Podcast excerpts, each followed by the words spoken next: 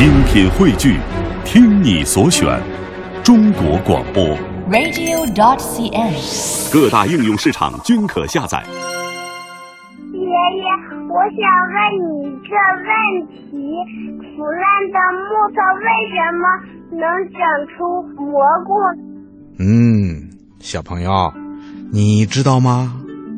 蘑菇啊，是一种真菌类生物，它自身呐、不能通过光合作用来形成所需要的营养成分，所以它只能借助腐烂的木头提供生长所需要的营养。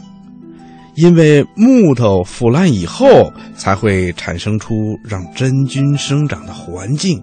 制造出蘑菇生长所需要的特殊养分，所以啊，在原始森林里，多年腐朽的树木上，总会生长出黄菇啊、猴头菇啊、木耳啊、灵芝菇等等菌类植物。